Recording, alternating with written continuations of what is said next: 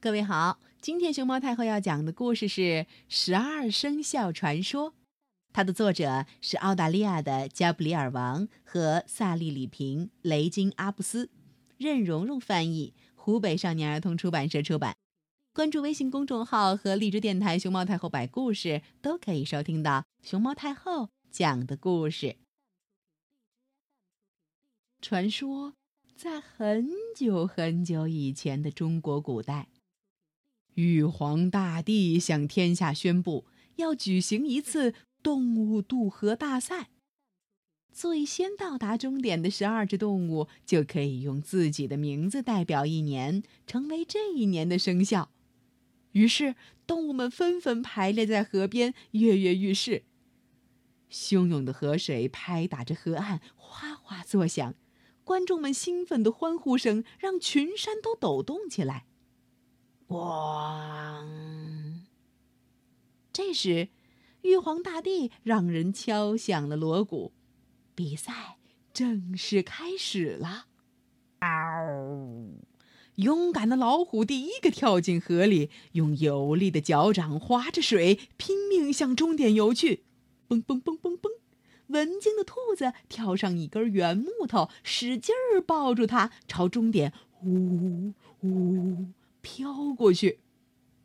小巧的老鼠和友好的猫做什么都待在一起。他们对老实的牛说：“老牛，请你背我们过河吧，我们可以给你指路。”善良的老牛想都没想就答应了，于是猫和老鼠爬到了它的背上。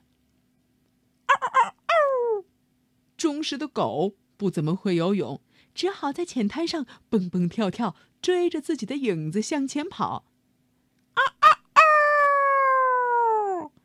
幸运的鸡在岸边找到了一张木筏，大声叫起来：“谁来帮帮我？”我来帮你。聪明的猴子连忙跑过去，不一会儿就清除了岸边的芦苇。接着，咩，温和的山羊也跑过来帮忙。三个动物一起把木筏推到河里，就坐在上头出发了。雄赳赳的马扑通跳进河里，用强壮的马蹄搅起河底的泥沙，向终点飞奔起来。哎呀，是谁躲在马的鬃毛里呢？原来聪明的蛇早就藏在马的身上，准备毫不费力的渡河呢。快活的小猪却一点也不着急，他把一个脚趾伸进水里，可是，嗯，马上又抽了回来。哦，我饿了，我得先吃点东西。他懒懒散散地说。于是。小猪吃了又吃，吃了又吃，直到它胀得像一个圆鼓鼓的球。接着，它又倒在泥沙上，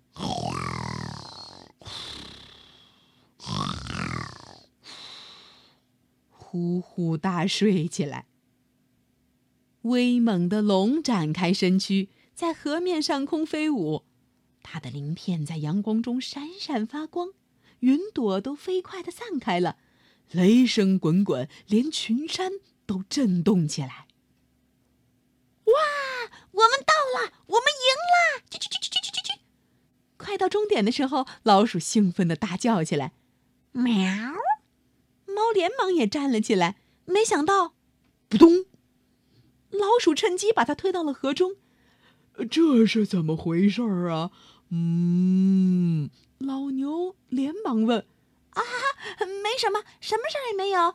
老鼠回答说：“老牛上岸的时候，狡猾的老鼠率先跳下来，越过了终点线。好，老鼠获得了第一名。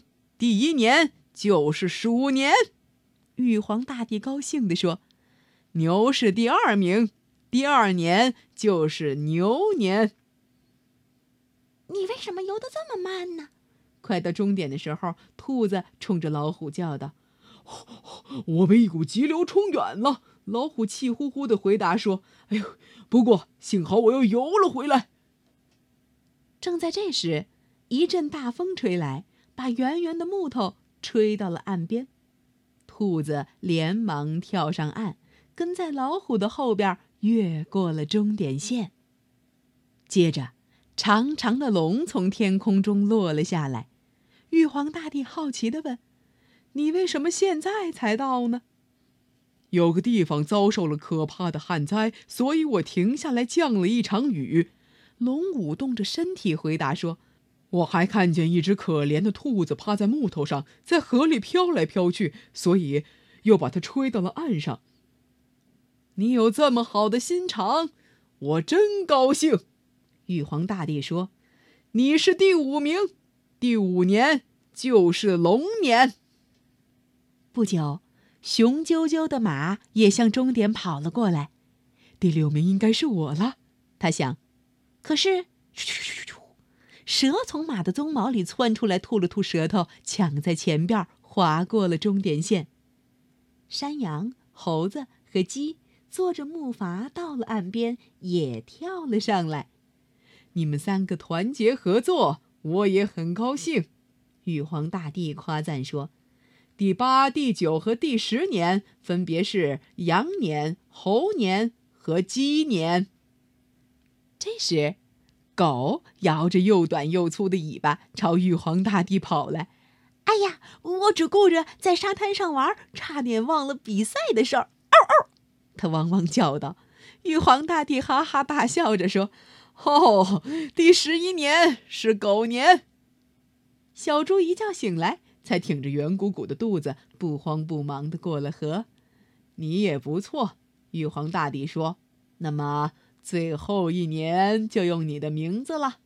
第十二年是猪年。过了很久，可怜的猫终于爬上了岸。可是，比赛早就已经结束了。比赛只有十二位胜利者。猫永远不可能得到这份特殊的奖励了，因为这件事情，猫直到今天还恨透了老鼠呢。小朋友们，你们知道什么是十二生肖吗？在中国传统文化中，人们通常用地支，也叫十二支的十二个符号来表示时间次序：子丑寅卯辰巳午未申酉戌亥。为了能让大家更加方便地记住它们，古人又用十二种动物来代表这些符号，并作为记录每一年的属相。它们分别是鼠、牛、虎、兔、龙、蛇、马、羊、猴、鸡、狗、猪。这些动物就是生肖啦。按照传统的排序方法，二零一七年是酉年，也就是鸡年。出生在二零一七年的孩子，生肖就是鸡。我们通常说它属鸡。正在听故事的你，你的生肖是什么？你是属什么的呢？